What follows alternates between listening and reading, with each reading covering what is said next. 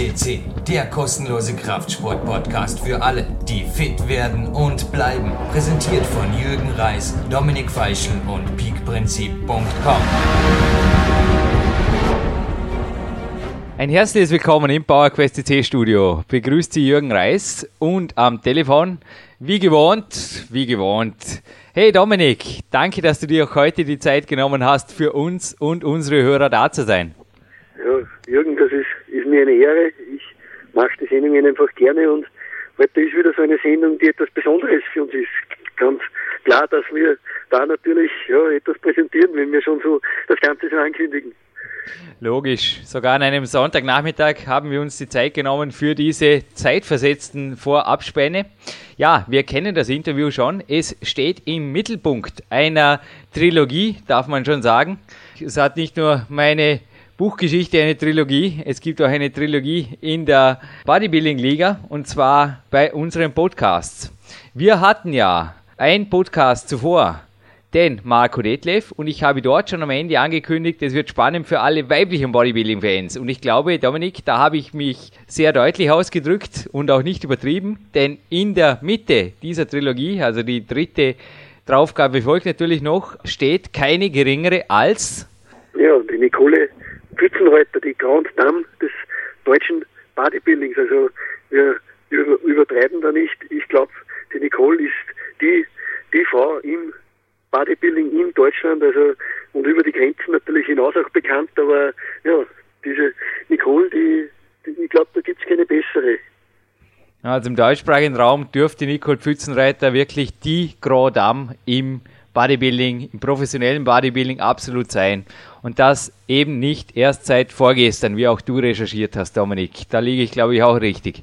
Absolut, also die ist schon länger im Geschäft, ist schon sehr, sehr erfolgreich gewesen in, auf der Bühne und sie hat vor allem auch ja, in Amerika schon an Wettkämpfen teilgenommen, dort sehr erfolgreich abgeschnitten und ich glaube, sie hat noch einige Jahre vor sich. Sie ist jetzt 39, aber das ist im Bodybuilding kein Alter, also das geht, ja, das geht, wie man immer wieder sieht, das kann man ja bis ins hohe Alter machen, weil es einfach ein, ein Sport ist, der ja, der, der, den Körper formt und das ist auch mit, mit höherem Alter durchwegs möglich. Und ich glaube, die Nicole, die wird noch einige große Erfolge einbringen. Sie wird es dann später im Interview sicher auch noch sagen. Ist, man, das hat auch der Günther Schlierkamp schon am Podcast gesagt.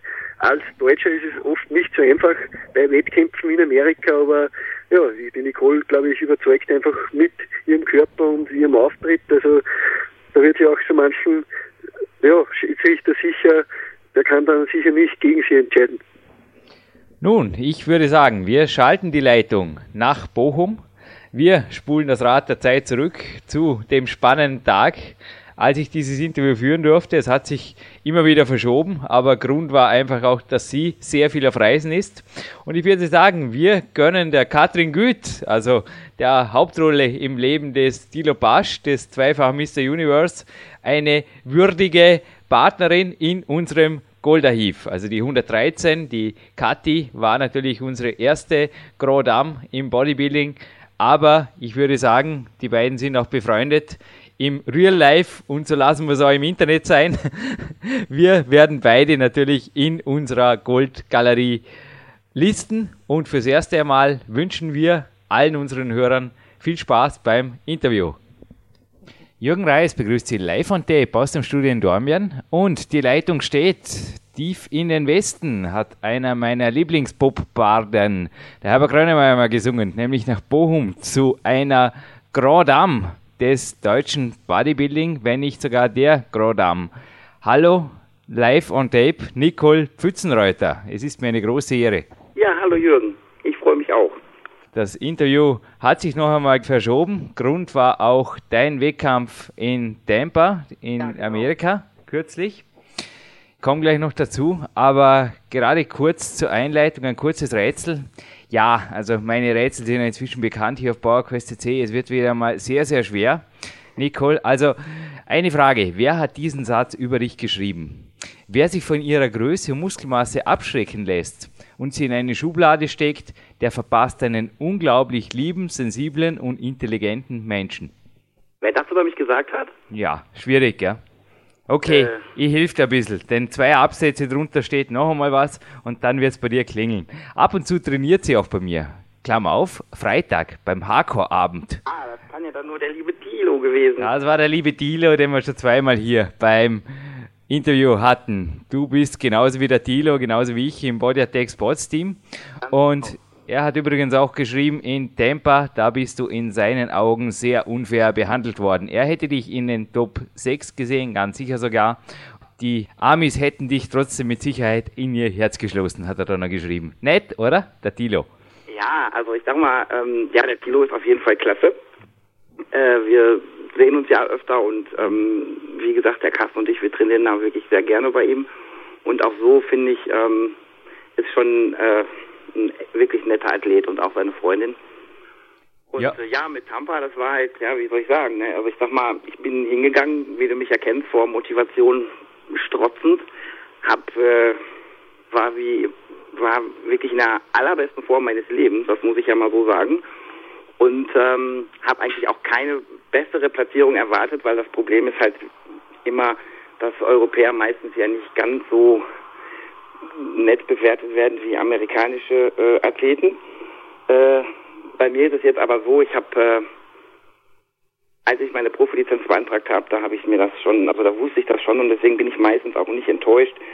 Ähm, mir ist halt einfach nur wichtig gewesen, dass die Kampfrichter mich mal gesehen haben und dass sie auch mir mal einen Vergleich mit den Amerikanerinnen gegeben haben, was ja für mich bedeutet, ich bin interessant für die.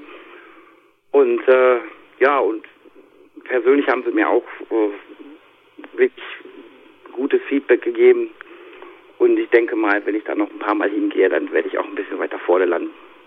Ja, das mit der deutschen Kampfrichtergeschichte hatten wir natürlich vor dir auch schon beim Herrn Schlierkamp, der auch hier am Podcast zum Besten gegeben hat und natürlich auch von Experten immer wieder bestätigt worden ist, sogar von Arnold Schwarzenegger selbst, dass er weiter vorne hätte sein sollen bei den Wettkämpfen. Aber ich denke, vom aktuellsten Ereignis gehen wir mal weit, weit zurück. Du bist ja wirklich mit 39 ganz sicherlich kein Youngster mehr in der Bodybuilding-Geschichte.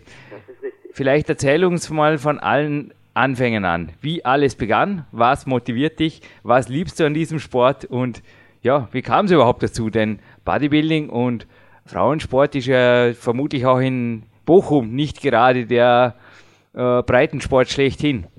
Nee, also Bodybuilding ist auch hier in Bochum überhaupt gar nicht populär. Im Gegenteil, man muss sich ja schon teilweise Sorgen machen, wenn man auf die Straße geht, dass man nicht doof angeguckt wird.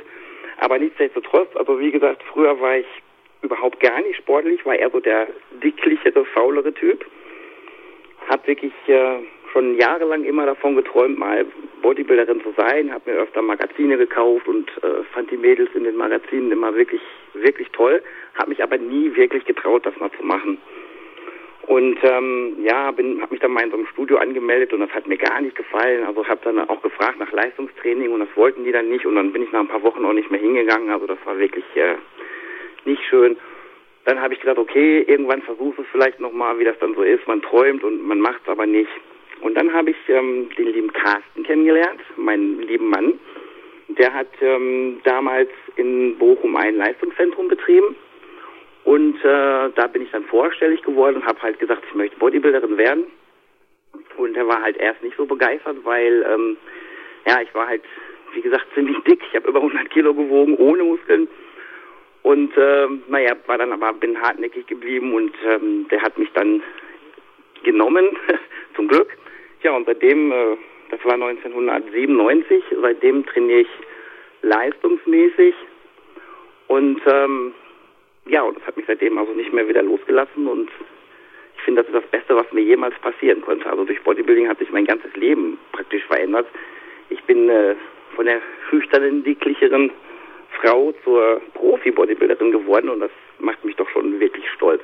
Das wirklich noch in einem Alter von 27, da hast du deinem Leben wirklich deinem Leben eine ordentliche, positive Kehrtwende, 180-Grad-Wende verpasst, kann man das so sagen? Wenn du warst ja ein Jahr später warst du Landesmeisterin und bereits zwei Jahre später in der IFBB Newcomer Meisterschaft in Nordrhein-Westfalen auf dem ersten Platz im Schwergewicht. Und dann ging es ja Schlag auf Schlag. Also vor allem, du hast dich ja dann nicht nur beim Bodybuilding ausgetobt, du warst ja da auch beim Bankdrücken sehr erfolgreich, habe ich gesehen, und bist mehrfache Landesmeisterin. Also du hast ja da wirklich in die Vollen gegriffen, wenn ich da mal das so sagen darf. Ja, das ist richtig. Also ich war von Natur aus schon immer wirklich sehr stark. Ähm, ich hatte ja gesagt, ich habe früher überhaupt gar keinen Sport gemacht. Aber in der Schule war ich halt immer in so Sachen gut wie Kugelstoßen oder Sprinten. Das waren halt immer so Dinge, in denen war ich immer besser als die Jungs sogar. Aber es hat mich weiter ja nie interessiert, weil ich habe ja war ja eigentlich nie sportlich. Ja und ähm, dann habe ich ja wie gesagt habe ein zwei Jahre lang mich an Kraft-3-Kampf versucht, weil das hat sich einfach so angeboten, weil ich war nun mal stark und ja, und dann ging es, wie gesagt, immer Schlag auf Schlag. Und 1999 habe ich dann äh, den allerersten Bodybuilding-Wettkampf gemacht und ja, das habe ich auch nie bereut.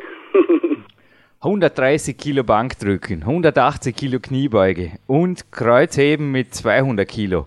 Und am Abschluss noch der Bizeps Curl mit 50 Kilo. Naja, ich nehme an, das war nicht alles in einer Einheit, aber dass Bodybuilder und auch Bodybuilderinnen sehr wohl stark sind, das hat uns nicht nur die Katrin hier bestätigt, die Katrin Güth, sondern das ist auch bei dir denke ich, das steht einfach aus der Frage, Nicole.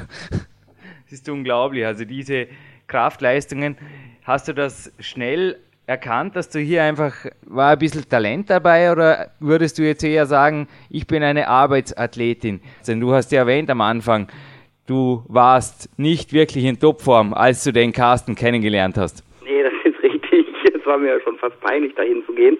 Also ich habe wirklich über 100 Kilo dick gewogen und das war nicht so toll. Nee, also ich denke mal, ähm, man kann das so sehen. Also ich bin schon genetisch her, von der Genetik her, denke ich schon, dass ich ein bisschen vom lieben Gott bevorzugt worden bin, wie halt andere erfolgreiche Bodybuilding-Athleten auch. Ich bin der Meinung, dass ohne eine gewisse Genetik geht gar nichts in diesem Sport. Und ähm, die Fleißarbeit kommt dann halt natürlich noch dazu. Und äh, ja, und ich denke, die Kombination aus beiden, die hat halt das aus mir gemacht, was ich zurzeit bin. Wie würdest du, würde mich jetzt gerade interessieren, persönlich, wie würdest du das Verhältnis werten? Genetik, Training und letztlich auch noch vielleicht ein bisschen die mentale Komponente, die Glückskomponente. Jetzt einfach mal ganz grob verteilen in Prozentzahlen oder in Drittel oder Viertel oder was dir jetzt gerade aus dem Bauch raus einfällt. Also du meinst jetzt die Genetik, die Fleißarbeit und vielleicht die mentale Geschichte soll ich in Prozentzahlen wiedergeben? So circa, ja, ist jetzt gerade eine Spontanfrage, die mir eingefallen ist, so im Leistungssport, in deiner natürlich auf dich bezogen. Ja, also ich sag mal so, ich äh, bin der Meinung, dass die Genetik schon wirklich an allererster Stelle stehen sollte. Also ich sag mal, die nimmt schon mit Sicherheit mehr als 50 Prozent ein. Mhm. Ohne eine gewisse Genetik kann man sich, klar, man kann sich immer verbessern. Jeder kann sich einen schönen Körper machen, jeder kann Muskeln aufbauen in einem gewissen Rahmen. Aber ich denke, ohne eine gewisse Genetik funktioniert gar nichts. Also da setze ich das mal bei 50, 60 Prozent an. Mhm. Und ähm, ja, und dann natürlich die mentale Geschichte ist, halte ich auch für sehr, sehr wichtig, weil wenn man nicht selber an sich glaubt und wenn man nicht positiv denken kann, dann wird man auch keinen Erfolg haben. Wenn man nicht im Training alles abreißen kann und trainiert wie eine Irre mit Leidenschaft und, und äh, Freude, dann, dann, dann funktioniert es eben nicht. Und äh, ja, Fleiß, ich sag mal, das ist ja, das ist dann halt an Platz drei. Das ist zwar notwendig, aber ohne dem geht es natürlich auch nicht. Aber das sollte dann schon Voraussetzung sein. Also ich kann mir nicht vorstellen, dass es Athleten gibt, die äh, nicht fleißig trainieren. Interessante Auffassung. Es entspricht den Aussagen auch der Dr. Magdina Herget, die ich beim BSA Leistungssport Bodytrainer Lehrwart kennenlernen durfte. Okay. Und sie hat also auch gemeint, dass es logisch, die Genetik geht voran, aber letztlich entscheidet auch das Training. Ja, natürlich, das Training entscheidet, das Training die, Menta die mentale Stärke entscheidet halt dann, was man aus der Genetik macht. Ne? Also ich sag mal, allein nur durch Genetik kann man sich nicht auf eine Bühne stellen, das ist natürlich logisch die mentale Stärke entscheidet und was auch noch entscheidet, natürlich im Bodybuilding, wobei wir jetzt beim nächsten Thema wären, ist natürlich die Ernährung bzw. die Supplementierung. Also ich habe deinen Bericht über Tampa gelesen. Ja, über dich im Internet zu recherchieren war wieder mal nicht sehr anspruchsvoll. Also da waren seitenweise, sogar auf amerikanischen Seiten sind Steckbriefe von dir, ist wirklich sensationell, wie du da präsent bist, international und deinen Sport auch präsentierst. Nicole, die Diätgeschichte auf einen Wettkampf hin ist ja immer ein wenig eine Herausforderung, gelinde ausgedrückt. Ja, das ist ganz richtig so. Wie schaut deine Ernährung, deine Supplementierung in etwa aus? Also ich sage jetzt mal Off-Season und vor dem Wettkampf. Denn ich meine, 1,80 Meter Körpergröße, 90 Kilogramm Off-Season-Gewicht und 83 Kilo Wettkampfgewicht. Ich denke, die wollen nicht nur mental gestärkt und trainiert werden, sondern die wollen eben auch durch die richtigen Kalorien und die richtigen Supplemente, denke ich, aufgebaut und regeneriert werden. Ja, das ist natürlich logisch. Also ich sag mal so, ähm, fangen wir mal mit der Off-Season-Ernährung äh, an. Es ist so, dass ich halt schon meinen Eiweißanteil recht hoch halte. Da bin ich natürlich auch immer sehr dankbar, dass es äh, Subs wie zum Beispiel Proteinpulver gibt, weil ähm, klar, man könnte natürlich auch alles nur essen, aber wer möchte schon gerne jeden Tag immer ein Kilo Fleisch oder noch mehr essen. Aber ich sag mal, wie gesagt, wichtig ist bei mir eine äh, hohe äh, Eiweißquelle und ähm, ist ja logisch. Dann finde ich persönlich, dass es noch ein Muss ist für jeden Athleten, also wer das nicht tut, der gehört geschlagen, dass es ein Muss ist, dass man halt Kreatin zu sich nimmt. Mhm. Weil, äh, ja, weil meiner Meinung nach gibt es halt nichts Besseres, was den Muskelaufbau halt auf äh, naturaler Weise äh, im Bodybuilding ja, verbessert und, und unterstützt. Dann äh, ist es bei mir so, dass ich mich grundsätzlich immer low carb ernähre, also sprich ob Off-Season oder ob Wettkampfvorbereitung, äh, weil ich reagiere wirklich sehr, sehr heftig auf Kohlenhydrate. Sprich, und ich kenne auch wirklich fast nur Frauen, bei denen das auch so ist. Also äh, ich bereite ja, Carsten und ich, wir bereiten ja auch viele Athletinnen auf Wettkämpfe vor und helfen auch so vielen Leuten und be, ähm, betreuen viele Frauen und habe noch nie festgestellt, dass es eine Frau gibt, die damit zurechtgekommen ist, viel Kohlenhydrate zu essen in der Diät. Mhm. Das ist persönlich für mich auch wichtig. Halt mein Fettanteil mäßig, also von, ich sag mal, nicht, ich halte ihn jetzt nicht sehr hoch, also ich mache jetzt nicht durchgehend immer anabole Ernährung, ich halte ihn mäßig, Kohlenhydrate niedrig und den Eiweißanteil hoch. Ja, das ist äh, mir persönlich halt wichtig.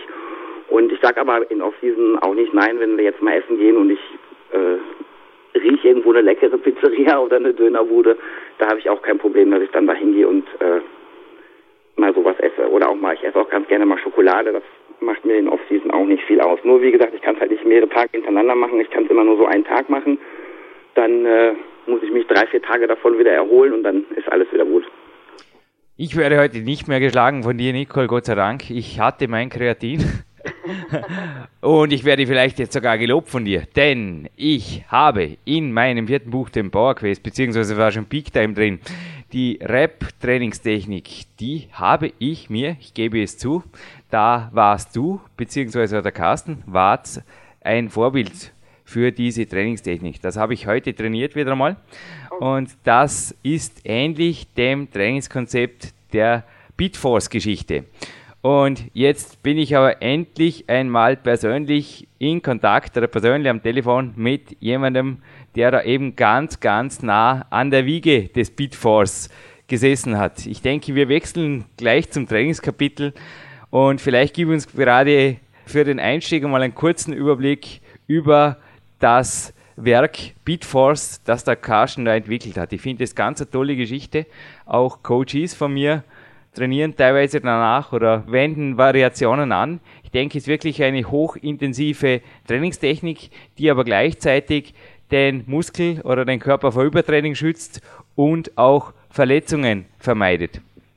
Ja, so sieht's aus. Also ich sag mal, ähm, Pitforce bedeutet ja eigentlich, dass man wirklich korrekt trainiert, dass man jeglichen Schwung aus der Übung rausnimmt.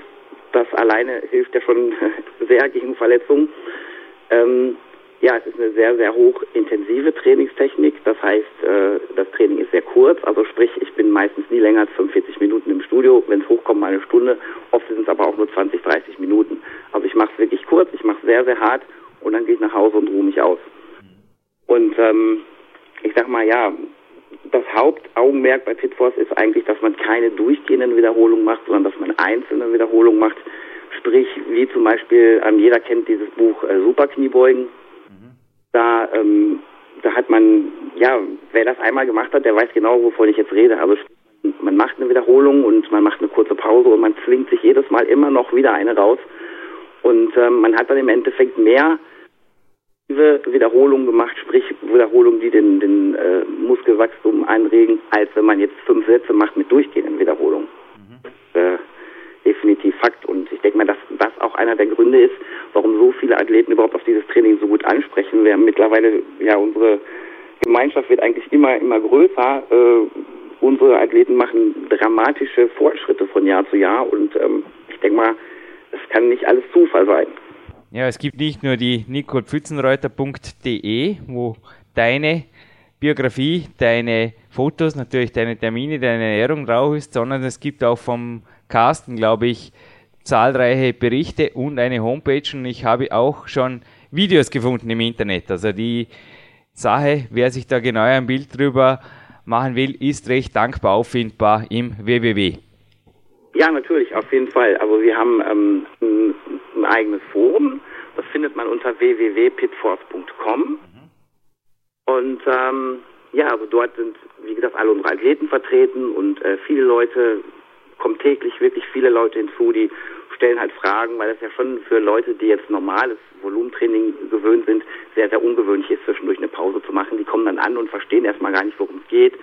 Ähm, logisch, in dem Forum gibt es auch viele, viele Videos zu sehen. Also unsere User stellen regelmäßig Videos vom Training rein, damit wir das überwachen können und auch so, damit es halt, um das vielen Leuten möglichst nahe zu bringen. Also in dem Forum findet man wirklich eine Menge Videos, unter anderem auch von mir und von meinem Mann und äh, wie gesagt von vielen anderen Athleten auch noch. Es ist halt jeder herzlich eingeladen, der was über Pitforce erfahren möchte, uns im Forum zu besuchen.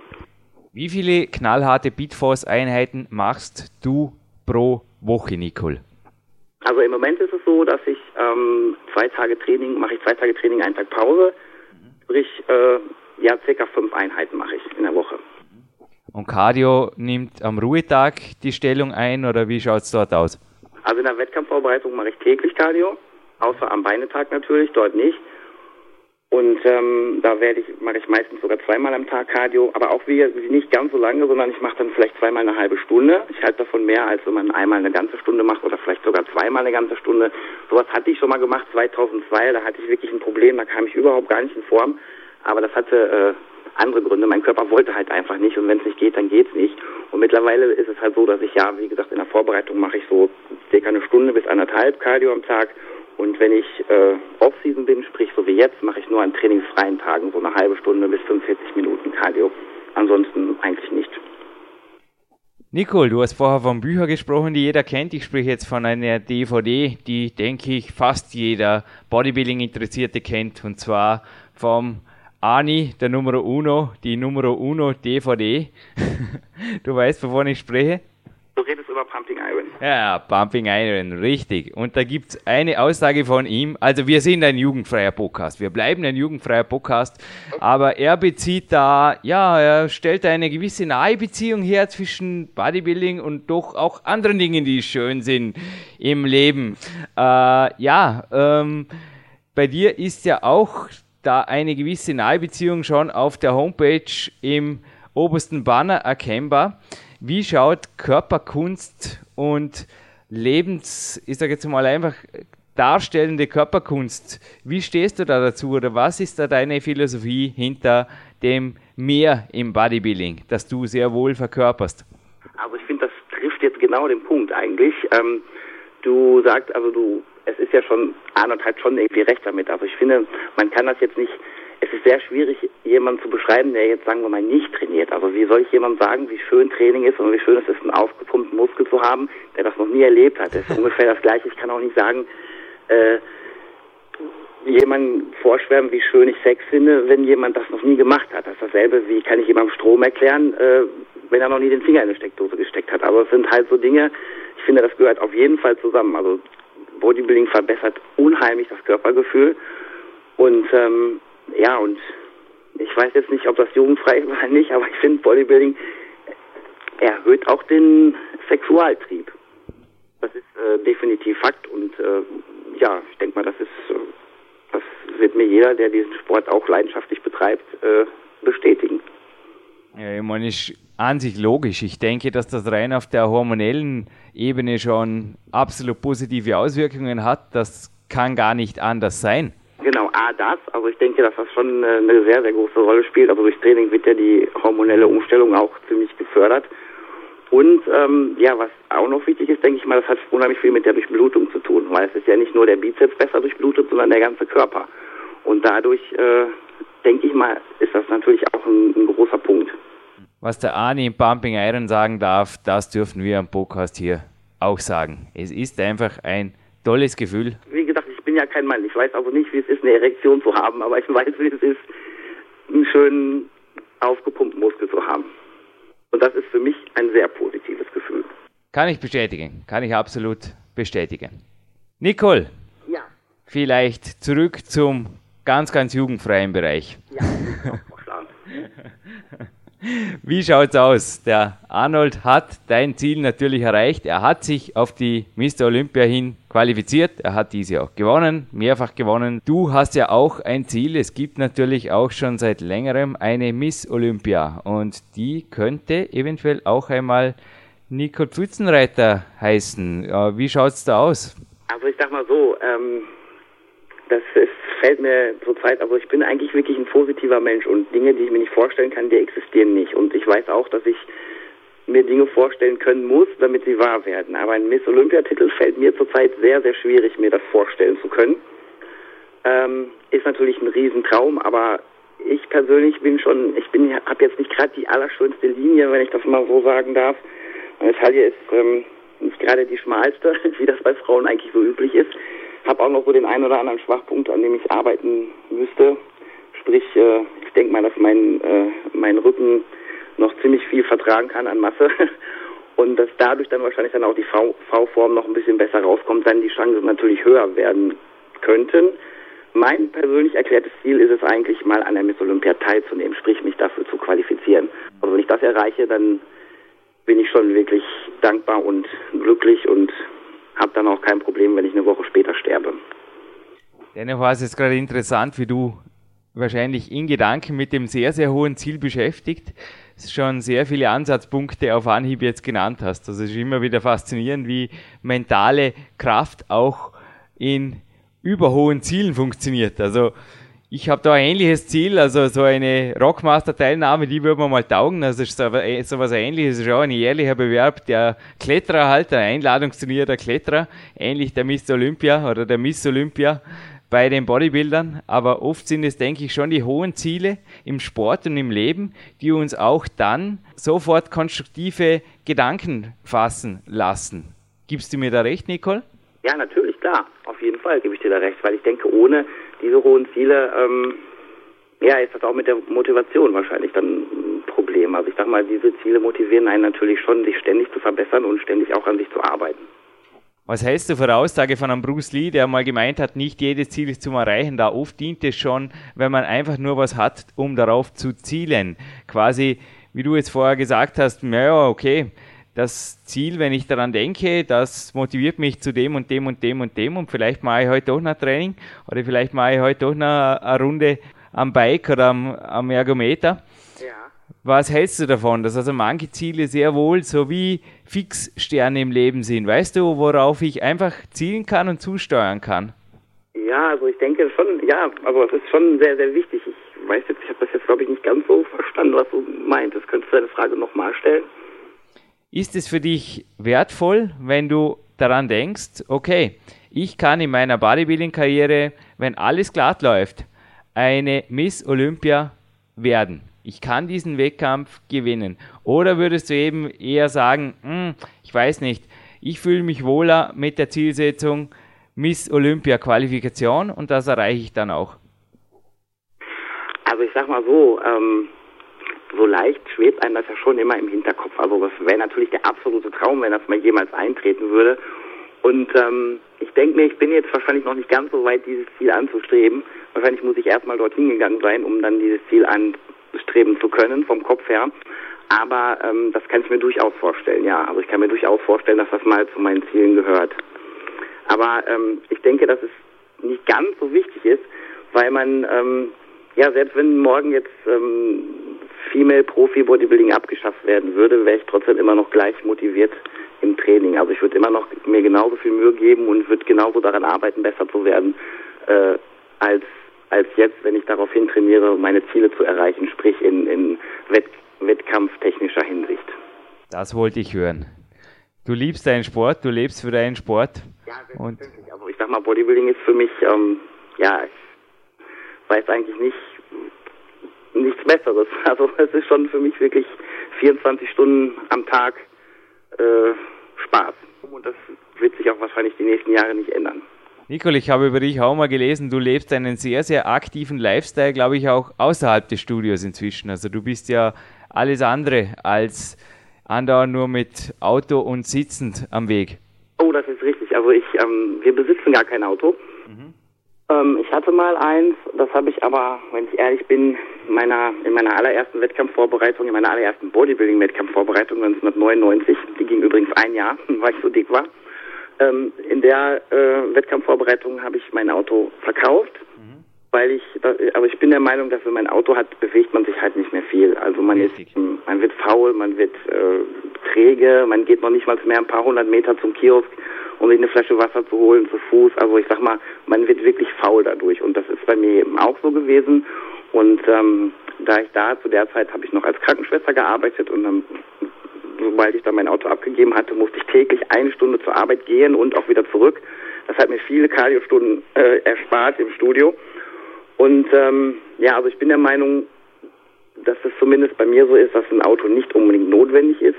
Zweitens bin ich auch ähm, noch ein kleiner Öko, also das ist für mich der ähm, Beitrag zur Umwelt, dass ich halt kein Auto fahre, habe dann eben zwei Fliegen mit einer Klappe geschlagen. A, bin ich nicht mehr faul, B, verpeste ich nicht die Umwelt. Und drittens ist es ja auch noch, wie gesagt, eine, eine finanzielle Frage. Also ein Auto ist ja nun mal sehr, sehr teuer. Und ähm, ich fliege lieber ab und zu mal nach Amerika ins Land des Bodybuilding und mache ein Workout im World Gym oder im Golf, als mir ein Auto zu kaufen. Das ist mir persönlich wichtiger. Ja, wir haben recht vieles gemeinsam, Nico. Sollten wir uns mal treffen? Ja, wäre eine Möglichkeit. Also wirklich, es ist wirklich, ja, es, es ziehen sich da einige Parallele durch unser beider sportbewegtes Leben. Aber ich denke, auch du würdest auf jeden Fall Leuten, die einfach fit werden wollen und sagen, ihnen fehlt die Zeit. Also mein Tipp ist auch oft, ja, ja, ich meine, get rid of your car. Ich denke, das ist einfach mal ein erster Ansatz. Mehr Fahrrad fahren, und auch wie ich zum Beispiel Einkäufe mit dem Rucksack zu machen und so weiter. Also das genau so mache ich es auch. Also ich gehe wirklich zum Supermarkt mit einem vollgepackten Rucksack wieder zurück und das sind halt so Dinge, die ja, wenn man fit werden will und wenn man äh, nicht unbedingt, ich neige zum Beispiel sehr stark dazu, Fett anzusetzen und das ist halt für mich etwas, äh, ja, das hilft mir halt, dass ich ähm, immer fit bleibe und in Form bleibe und jemand, der mir sagt, der jetzt den ganzen Tag mit dem Auto fährt und der keine Ahnung hat, äh, wie man äh, in Form kommt, dem sage ich dann meistens auch, also als allererstes stell mal dein Auto in die Garage und melde das mal ab. Ohne dass er irgendwas anderes ändern muss, wird es auf jeden Fall die schon nach ein paar Wochen besser fühlen. Ja, und dann, um nochmal aufs Thema zu kommen, also ich finde, um, also es gibt weder zu trainieren, aber es gibt wirklich nur einen einzigen Grund, nicht zu trainieren, meiner Meinung nach, und der ist es halt, äh, der ist halt, wenn man bis zum Hals querschnittsgelähmt ist. Alles andere, ja, oder tot, aber alles andere zählt meiner Meinung nach nicht. Und ähm, ja, selbst jemand, der nur einen Teil seines Körpers bewegen kann, ist in der Lage, sich sportlich zu betätigen. Und selbst äh, es gibt tolle Bodybuilder in Rollstühlen und tolle Meisterschaften. Und ich sag mal, es gibt eigentlich keine Entschuldigung, kein Training zu machen. Danke für die Bestätigung, Nicole. Für alle, die sich da noch genauer reinhören wollen, mein Tipp übrigens auch jetzt gerade Nils Carven, mein Co-Autor bei Peak Power, hat auf Podcast 127 ebenfalls sehr, sehr klare Worte zu diesem bewegten Peak Lifestyle, würde ich einfach mal sagen, gesprochen. Nicole, Live is Passion steht auf deiner Seite. Ich denke, das ist das, was wir jeden Tag machen. Gib das weiter in Zukunft, was du für deinen Sport lebst. Bleibe eine gerade am. Aber ich versuche immer mit so viel wie möglich Leuten das zu teilen. Ja, schönen Gruß an Carsten natürlich auch von mir.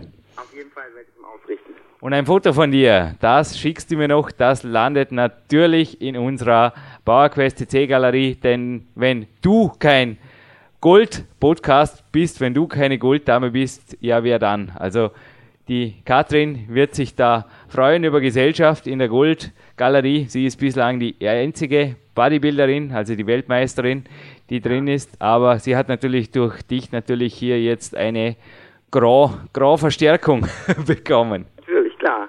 Nein, ich werde dir auf jeden Fall heute noch äh, das Foto rüberschicken, habe ich dir ja gestern schon gesagt. Alles klar. Okay.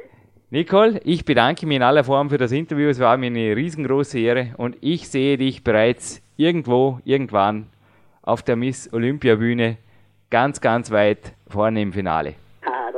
Sehr. Ich bedanke mich auch herzlich bei dir. Dann möchte ich noch einen einzigen Satz loswerden und Logo. das ist mir persönlich noch sehr wichtig. Ich bin ja auch äh, Body Attack Athletin und ähm, möchte mich wirklich bei Body Attack bedanken für die Unterstützung in den letzten Jahren und für die äh, für die ganzen Subs, die ich von denen bekommen habe und auch ganz besonders für die letzte Wettkampfvorbereitung, wo Body Attack mich wirklich sehr, sehr unterstützt hat. Jan Bude, du hast es gehört. Ich schließe mich an. In einer Stunde wartet auch mein Kämpferdiener, natürlich mit deinen tollen Supplementen. Auch ich stehe auf Schokolade und dank Protein 90 Schokolade braucht es da nicht einmal die Angst, aus der Wettkampfform zu geraten. Ich denke, du gibst mir recht, Nicole. So sieht's aus. So sieht's aus. Okay, Alles klar, vielen Dank, Jürgen. danke, tschüss. Ja, liebe Hörer, wir sind zurück im PowerQuest CT Studio. Die Nicole war am Interview und der Jürgen hat das ganze Gespräch geführt. Jürgen, wie, wie war das mit der Nicole? Ich glaube, das war sehr unkompliziert, das Ganze, auch die Organisation des Interviews. Es ist relativ, sie hat relativ schnell zugesagt und ich, ich, ich, ich traue mich fast zu sagen, ja, es ist sehr, sehr toll geworden.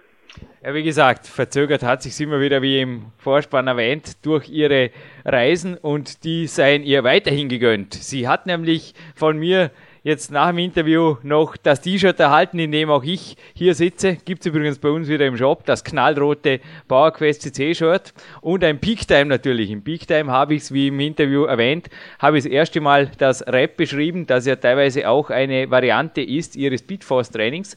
Und das ist mit ihr gemeinsam inzwischen schon wieder über den großen Teich gesegelt. Sie hat uns da wirklich ein tolles E-Mail geschrieben, hat sich übrigens hinterher auch riesig gefreut über das Interview. Und hat gesagt, ja, das nimmt sie als Reiselektüre mit und natürlich auch das T-Shirt und von dir signiert auch Dominik. Hat ihr alles zusammen, hat ihr, glaube ich, wie immer gut gefallen. Also ich denke, wir haben hier wirklich auch wieder eine tolle Grand Dame an Bord bekommen, die uns vielleicht auch in Zukunft wieder einmal für ein Folgeinterview bereitsteht, denn ihr Sport, so wie sie ihn betreibt und so wie sie auch von Ausstrahlung herüberkommt, Dominik, du gibst mir recht, ich glaube, da würde ich auf jeden Fall sagen, Time is on her side. Richtig und vor allem Hut ab einfach vor, vor, vor dieser Entwicklung. Also sie hat, sie, sie hat im Interview selbst gesagt, sie ist sehr, sehr spät zu diesem Sport gekommen, eher zufällig auch, weil sie einfach was ändern wollte an ihrem Körper und ja, was, wo sie jetzt steht, das ist sehr, sehr viel harte Arbeit, sehr, sehr viel Entbehrungen und ja, sie hat aber, sie, sie macht ihren Weg und ich glaube, sie wird noch einige Jahre ja, auf der Bühne einfach stehen und ich glaube auch die Erfolge werden einfach auch kommen. Und was mir natürlich besonders gut gefällt, ich bin natürlich oft eher ein Anhänger der, der Kraftleistungen. Mich interessiert das oft mehr wie, wie jetzt das, das Bühnengeschehen, aber äh, gewaltig. Also die Nicole, die ist bärenstark, also Wahnsinn. Diese Kraftleistungen, ich glaube, da würden einige Männer sehr, sehr ja, alt aussehen. Wie gesagt, 130 Kilo Bankdrücken, Kniebeuge 160 Kilo, Kreuzheben 175 Kilo. Also das sind wirklich Werte, die einfach unumstritten einfach absolut top sind. Also auch unser starker Lukas hier, der auch wie du die Kraftleistungen dem Spiegel vorzieht, hat also hier auch mehrfach den Hut gezogen vor der Nicole. Ist übrigens auch so, dass tatsächlich auch äh, die Körpermaße der Athletinnen, also ich habe gerade ein Porträt vor mir liegen, auch der bisher immer noch regierenden, also vierfach, vierfachen Miss Olympia. Die Iris Kyle, sie hat bei einer Größe von 1,70 Meter und 73 Kilo, repräsentiert sie den Durchschnitt der amerikanischen Frau. natürlich, wenn man, wenn man die Iris Kyle natürlich im Foto sieht und knallhart, einfach messerscharf ausdefiniert, für mich natürlich als Kletterer teilweise auch einfach gewaltig, wie hier noch die Konturen und alles raussticht. Das ist einfach gewaltig. Also hier von einer Durchschnittsfrau, die Zeilen stammen übrigens nicht von mir, sondern von einem Flex-Redakteur. Aber rein jetzt vom physischen her ist es einfach so, dass die Bodybuilding-Damen auch vom Körperbau her sehr wohl sehr, sehr viel aktive Muskelmasse haben, aber definitiv jetzt nicht irgendwo, ja, das Ganze jetzt wirklich von vornherein als äh, bedenklich oder irgendwas einzustufen wäre. Also ich denke wirklich, dass hier oft Vorurteile da sind, die nirgends hingehören. Übrigens hat das auch unsere Download-Statistik bewiesen, nachdem der Ronny und der Günther Schlierkamp online gingen. Also Kraft und alle anderen, wir hatten ja auch schon Top-Kletterer hier, wir hatten alle Sportarten hier, vom Marc Schiarelli bis keine Ahnung und es ist wirklich unglaublich. Ich meine, logisch, Dominik, wir sind ein Kraftsport-Podcast, aber du wirst mir recht geben, also diese Zahlen haben also alles bisher Dagewesene um ein X-faches übertroffen. Das war einfach so. Somit denke ich auch, dass das Wettkampf-Bodybuilding in Zukunft auch bei uns natürlich den berechtigten Platz weiterhin verdient. Absolut. Also ja, wir haben riesige Downloadzahlen, also wir können selbst teilweise gar nicht glauben und die Fangemeinde eines Ronny Kohlmann, eines Günther Schlierkamp, aber auch ja, unsere deutschen deutschen Athleten wie der Marco Detlef oder ja, die wir alle schon auf unserem Portal hatten, die haben einfach eine riesige Fangemeinde. Das wird uns immer mehr bewusst. Und vielleicht ist dieses Interview mit der Katrin auch, auch mit der Nicole auch gar nicht schlecht gewesen, denn ich glaube auch, dass, dass bei den Damen einfach ein Nachholbedarf ist, dass die, die müssen mehr in die Öffentlichkeit. Also absolut.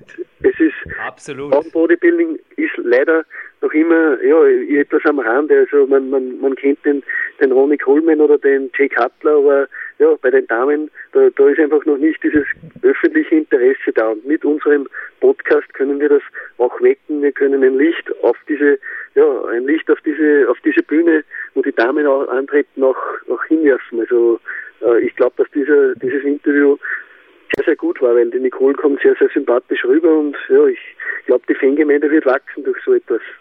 Wie gesagt, auch die Nummer 113, die Katrin Güter, ein absoluter Geheimtipp für alle, die es noch nicht gehört haben. Hey Dominik, ich also es ist unglaublich. Jetzt, wo wir diesen Abspann aufzeichnen, da ist das Mr. Olympia-Wochenende. Ich sag's eh schon so. Das Olympia-Wochenende heißt ja eigentlich. 2008 ist gerade wenige Tage alt und ich habe gerade heute eine regenerative Bike-Tour plus einen Spaziergang gebraucht. Ja, sonst wäre es nicht regenerativ gewesen, denn der Podcast vom Dänen, vom Orb, wurde von ursprünglich 45 Minuten auf eine Stunde und inzwischen auf eine Stunde 15 erweitert. Okay. Das Ding dauert eine Stunde 15. Ich habe mir jede einzelne Minute angehört und habe gewartet. Ich habe gewartet auf einen einzigen Namen. Einen einzigen Namen. Nein, nicht Dexter Jackson, Jay Cutler oder Dennis Wolf, ich wollte Iris Kyle hören. Ich habe ihn nicht gehört. Die ganze eine Stunde 15 nicht. Ja, kannst du dir das vorstellen? Ich muss nichts gegen Bodybuilding Weekly, aber ich meine, das ist so einfach irgendwo auch, das repräsentiert ja auch das Interesse. Ich habe beispielsweise auch eine Flex vor mir liegen, also vom letzten Jahr, die von diesem Jahr gibt es noch nicht, wo der Mr. Olympia oder die Miss Olympia auch drin ist, 208. Aber im 207 haben sie den Damen auch eine Doppelseite gegönnt. Halleluja. Ja, ich glaube, bei den Herren, da ist das halbe Heft voller Mr. Olympia.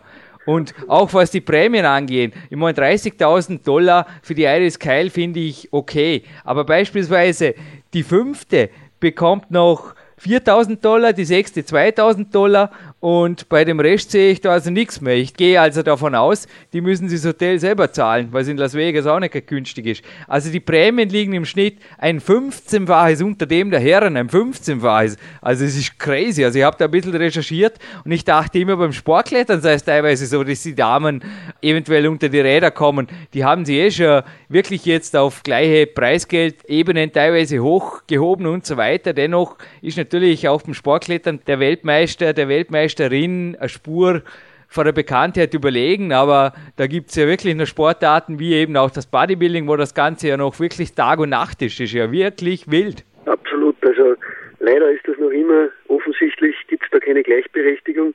In vielen Sportarten wird schon versucht, eine Angleichung zu machen. Also ich weiß es jetzt nur vom Tennis zum Beispiel, wo die Preisgelder endlich äh, fast dieselben Dimensionen haben, wie sie bei den Herren haben. Und ich, ich glaube und ich finde auch, es wäre auch für das Bodybuilding sehr, sehr angebracht, wenn man ja auch den Damen viel, viel mehr Aufmerksamkeit widmen würde. Also es steckt sehr, sehr viel Einsatz dahinter, dass man überhaupt auf die Bühne kommt und äh, ja, es ist einfach, da sind so viele Mühen, du, Jürgen, du weißt es, du bist selbst äh, Wettkampfsportler.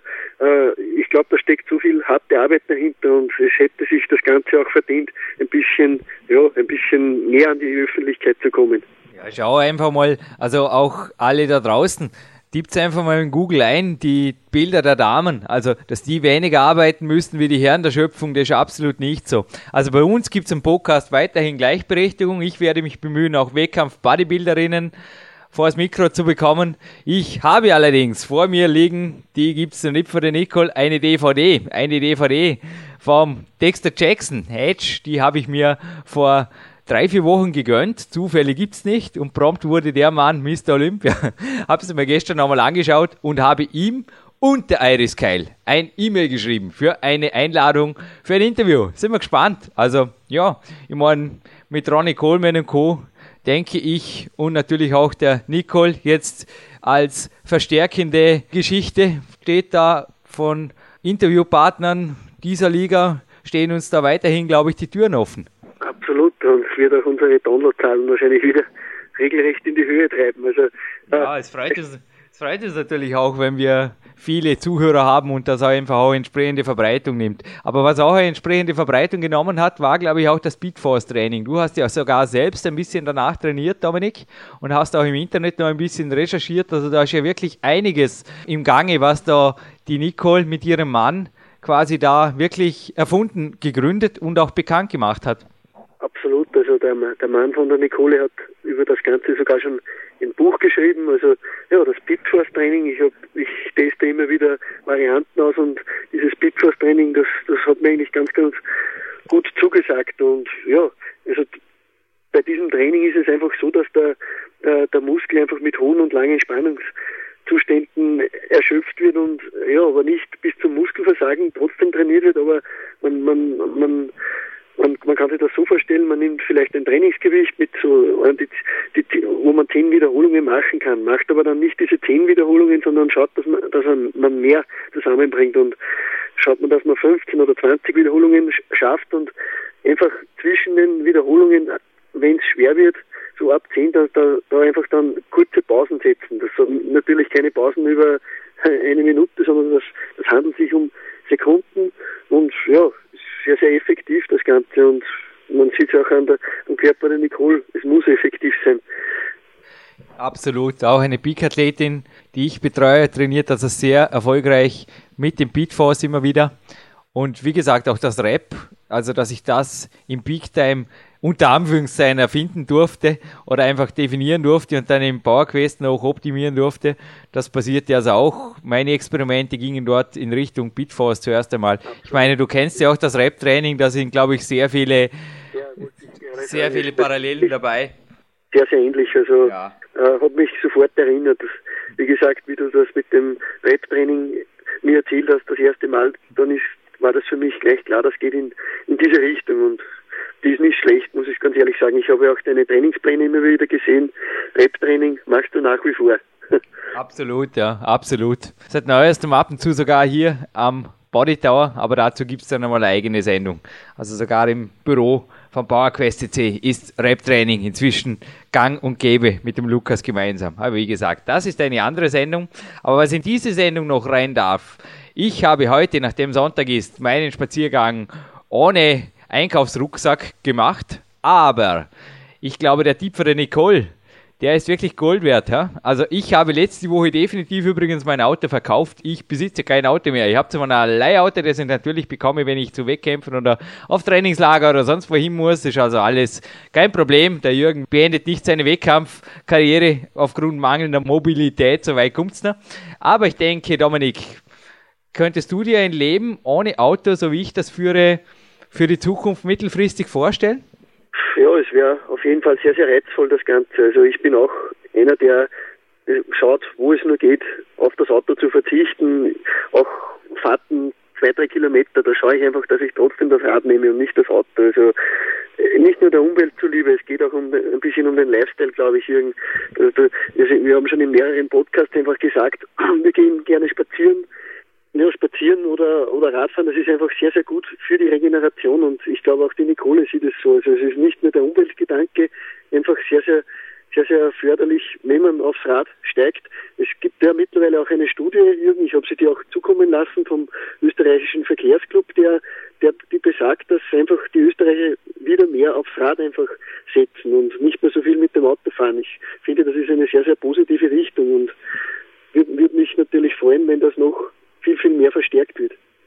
400 Kilometer mehr haben die Österreicher in den Pedalen als in den Vorjahren. Ja, es beweist natürlich auch, was der Walter Feuerstein hier im Podcast schon von sich gegeben hat, unser Radprofi in Dornbirn dass einfach in anderen Ländern das schon gang und gäbe ist, dass das Benzin übrigens einfach so unfinanzierbar ist oder das Automobil so ein Luxusgut. Ich meine, auch du, Dominik, brauchst es, soweit ich weiß, primär zum Arbeiten. Also könntest du jetzt zu Hause deine Arbeit zum Beispiel erledigen. Ich denke, wäre es für dich in deiner Gegend vermutlich ein leichtes, ohne Auto wirklich auch leben und mehr erleben zu dürfen und das bewegt an der frischen Luft. Also die Nicole hat mich übrigens hier wirklich zu diesem entscheidenden Schritt gebracht. Also ich habe jetzt zwei Jahre lang eigentlich damit gekämpft, dass ich mir gedacht habe, äh, ich weiß nicht, brauche ich kein Auto. Hast du mitgekriegt? Ich habe es dann immer wieder längere Zeiten einem guten Freund geliehen, einem Peak-Athleten, der darauf aufpasst hat und alles war nett, aber die Nicole hat mich jetzt wirklich zu dem Schritt gebracht, dass ich letzte Woche gesagt habe, so, Schlussstrich. Also sie hatte auch gesagt, melde das Auto ab und ich habe wirklich gesagt, okay, ich verkaufe das Auto und Punkt.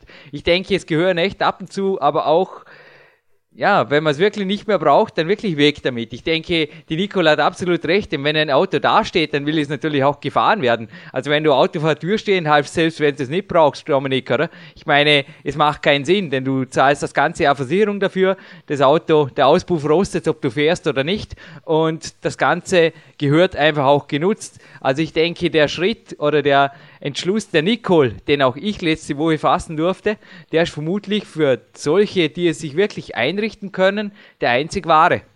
Absolut. Also ich finde diesen Schritt erstens sehr, sehr positiv und zweitens sehr, sehr beispielgebend. Also ich glaube auch, dass in der Zukunft, äh, einfach weil das Benzin immer teurer wird, ja, die Umwelt einfach immer mehr leidet am, am riesigen Verkehr und, und dass vielleicht viele, viele mehr diesen Schritt einfach wieder äh, machen. Also, der Mensch, der Homo sapiens ist ein, ein Mensch, der sich gern, der sich bewegt, der eigentlich geboren ist dazu, dass er sich bewegt und nicht von irgendetwas bewegen lässt. Also auch wenn man jetzt mit dem Rad fährt, aber das ist einfach eine körperliche Aktivität, also keine passive, sondern eine, eine aktive. Und ich finde das sehr, sehr positiv und sehr, sehr mutig von dir, dass du diesen Schritt gemacht hast und auch von der Nicole. Also das ist, ja, das ist einfach ja, vorbildlich eigentlich. Also ich darf mich da eher sogar ein bisschen ausklammern. Ich habe ja auch einen Privatpilotenschein und so weiter. Also ich achte natürlich auf Umweltschutz, aber alles, ja, alles in Grenzen. Also der Umweltgedanke war für mich jetzt beim Autofahren sekundär. Es war primär, dass ich einfach gemerkt habe, es tut mir gut in die frische Luft und die frische Luft ist einfach eine absolute Lebensquelle gemeinsam mit der Sonne. Und du kennst mich, ich bin sehr wohl auch ein Geschäftsmann, der rechnen kann. Ich habe auch mehrere Weltcups immer wieder und Masters und das Ganze ist sehr wohl organisierbar. Also für alle, die sich wirklich jetzt sagen, wovon erzählt der Jürgen da? Ich würde denen wirklich raten, nehmt euch einen Taschenrechner, schnappt euch von mir aus eine Tabelle von einem Leihwagenvermittler, Schaut einfach mal, wie viel kostet euch zum Beispiel ein Leihauto übers Wochenende und gibt es zum Beispiel Flughafen-Shuttle? Und letztlich fragt euch auch bitte, was kostet ein Bahnticket, was kostet ein Flugzeug? Und wie schnell, unter Anführungszeichen, bin ich wirklich mit dem Auto 500 Kilometer gefahren. Denn, Dominik, als du letztes Mal zu mir kamst, mit Karl Hummer gemeinsam beim Trainingslager, das hatten wir auch schon im Podcast, Du, ihr seid beide absolut relaxed am Bahnhof in Dormin hier angekommen. Ich kann mich erinnern, ich habe abgeholt, es war Mittagszeit. Du hast noch ausgiebige Walks gemacht, hast sogar ein Interview mit Andi Andorek gemacht. Du warst am nächsten Tag voll am Trainieren und konntest sie am Abend einfach relaxed in den Zug fallen lassen. Ich denke, das wäre, und ich habe eine ähnliche Aktion zum Beispiel letztes Jahr beim Cup in Wien gemacht, auf deinen Rad hin. Das wäre mit dem Auto absolut unmöglich gewesen. Absolut. Also das ist eine, eine andere Komponente auch eben, die du gerade ansprichst, das ist der, der, Stressgedanke. Also ich, es gibt äh, es gibt da auch Studien, also jeder Österreicher steht im Schnitt zum Beispiel zwei Tage im Stau pro Jahr. Also das 30 Minuten pro Tag habe ich mal gelesen, ja. Wahnsinn. Also das ist das ist eine Zahl, die, die unvorstellbar ist und was, was dort, was man in diesen zwei Tagen alles machen kann, also gewaltig. Ich glaube, Jürgen, du wirst es nicht bereuen. Du, du, du bist aktiv, du bist, du, du, du, du kannst, du machst deine Wege, auch wenn sie weiter sind, zu Fuß oder mit dem Rad und das ist einfach, ja, das ist die Zukunft. Ich, ich, ich, ich ziehe meinen Hut davor.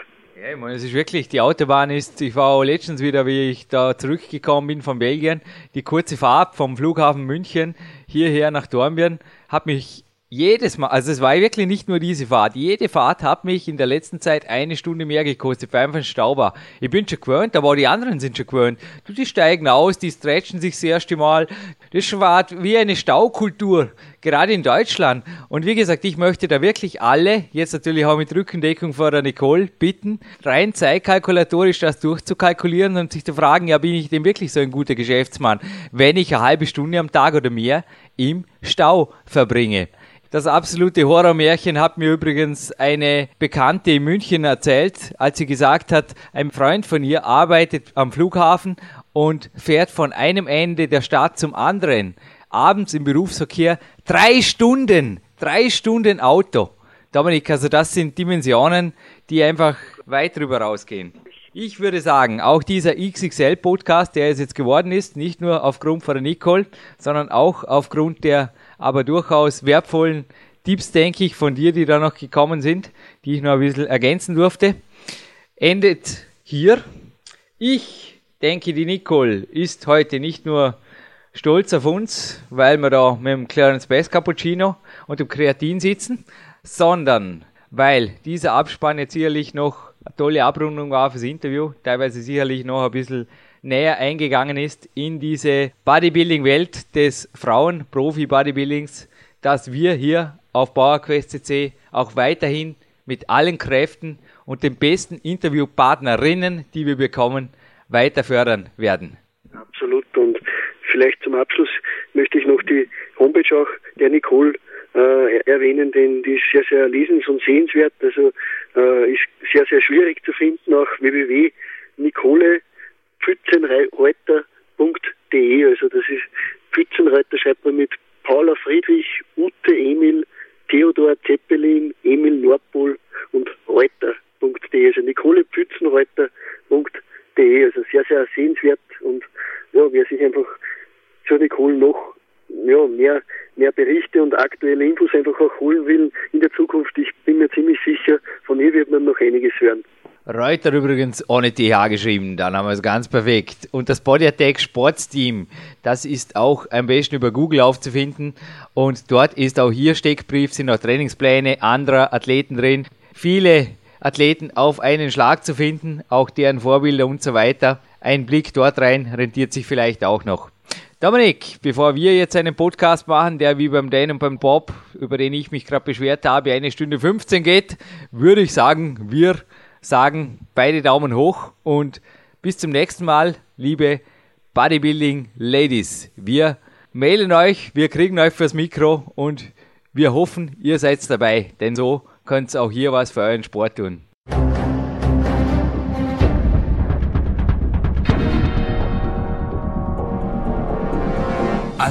Alle Fitness-Bestseller der Peak-Trilogie, kostenlose Newsberichte und weitere Podcasts von PowerQuest CC sowie Trainingssoftware, Supplemente und Trainingsausrüstung, Personal Coachings, Seminare, Workshops und mehr. Jetzt direkt im Internet auf www.peakprinzip.com oder www.jürgenreis.com.